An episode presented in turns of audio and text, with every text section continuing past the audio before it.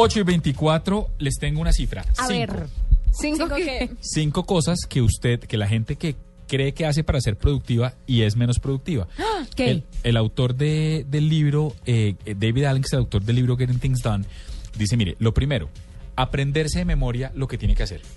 Su cerebro es para tomar decisiones, no para aprenderse nada de memoria. Eso que, uy, no me sé los celulares, no me sé lo que tengo que hacer, de malas, no se lo aprenda. Segundo, poner la cosa más importante en la cima de su lista de lo que tiene que hacer.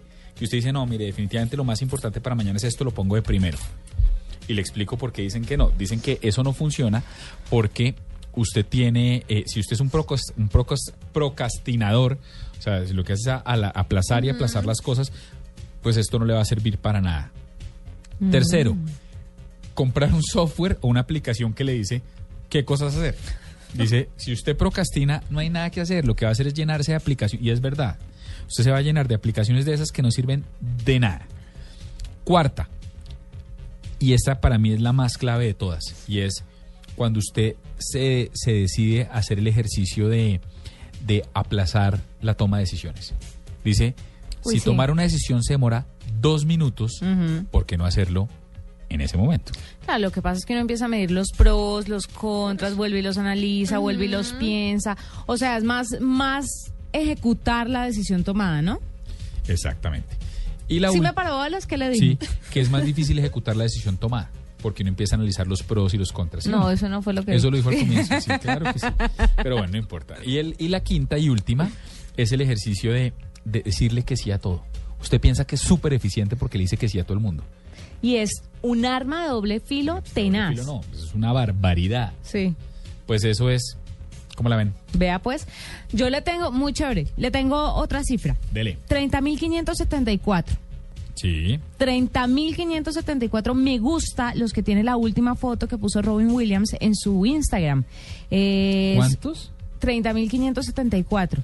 Es una foto con su hija eh, Zelda Williams donde le desea... ¿Zelda como la princesa? Se- claro, usted no sabía que él es fanático de Zelda, el juego, y por eso le puso su hija Zelda. Ah, no, no sabía. Zelda Williams estaba cumpliendo 25 años hace una semana y la felicitó y dijo que aunque ya era una mujer, pues se- seguía siendo su, su baby girl.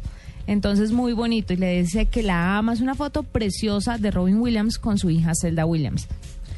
Bueno, yo también les tengo cifra. Divina. ¿Y es así chiquita? Ah, pues de hace rato. Sí, sí, sí. Está Ya, cumpliendo veinticinco acabo de decir. años. Sí, sí, también 25 años, tiene Repítame razón. lo que le dije. Tiene razón, tiene razón. Tiene le voy a regalar de cumpleaños Ritalina. A ver si logra. Yo tengo Focus. HDD. 6 millones de dólares. 6 millones de dólares, ¿qué? ¿Qué? Es lo que va a pagar LinkedIn a 359 empleados y ex empleados. Los va a distribuir entre este número de personas porque una comisión reguladora de Estados Unidos se dio cuenta que la empresa no había contado el total de las horas trabajadas por los empleados. Entonces LinkedIn estaba ahí como medio robando a sus empleados con las horas trabajadas, se dieron cuenta, entonces ahora tiene que pagar 6 millones de dólares, 2.5 en daños y 3.3 en salarios que no pagaron a 359 personas. Esa es la cifra. Mm. Bueno, pues ahí está el ejercicio.